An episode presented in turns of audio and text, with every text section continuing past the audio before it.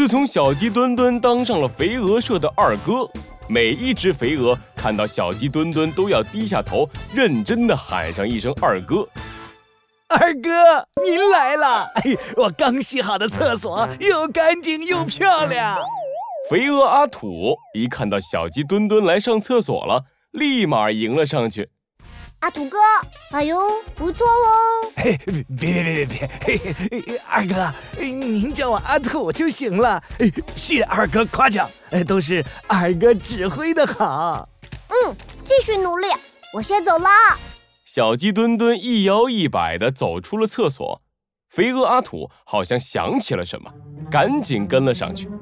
二哥，哎，我们下周要交易的货已经准备好了，你要不要去尝尝？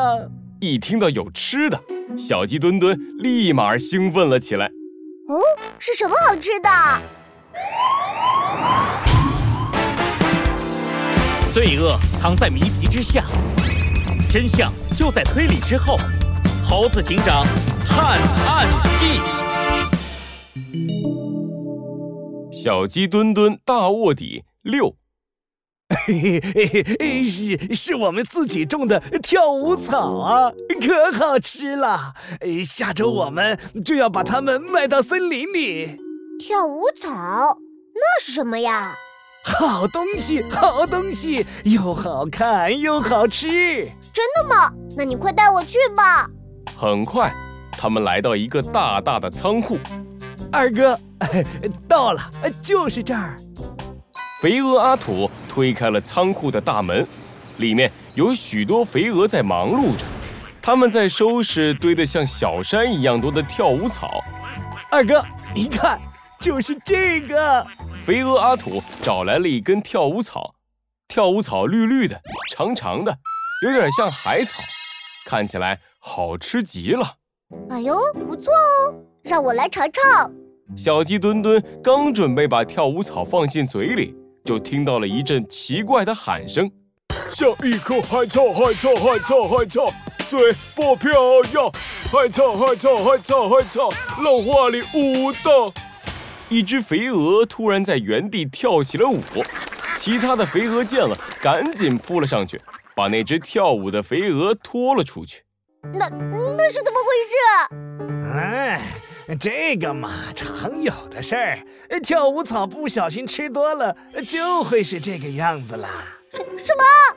嘿嘿，哎呀，我们肥鹅社把这些跳舞草卖到森林里，吃过的小动物们不上学也不工作。一天到晚就知道跳舞，这样一来，再也不会有动物可以阻止我们肥鹅称霸森林了。肥鹅阿土的话让小鸡墩墩的额头上冒出了大滴大滴的冷汗。我我就不吃了。哎呀，我肚子突然有点疼，我再去上个厕所。小鸡墩墩说完，头也不回地离开了仓库。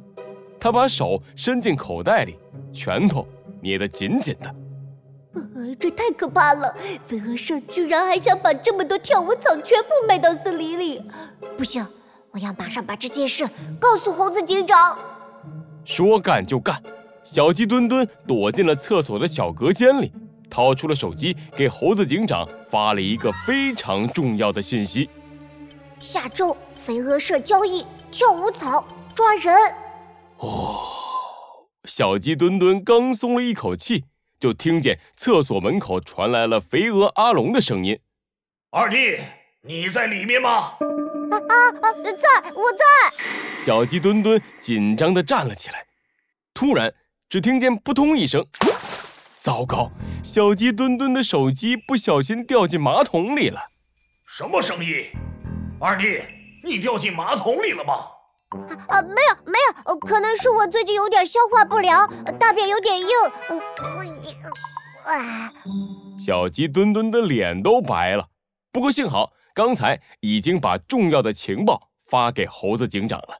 哦，那就好。我是来和你说一声，最近警察查的严，我们要马上把跳舞草卖掉，明天我们就要进行交易。什么？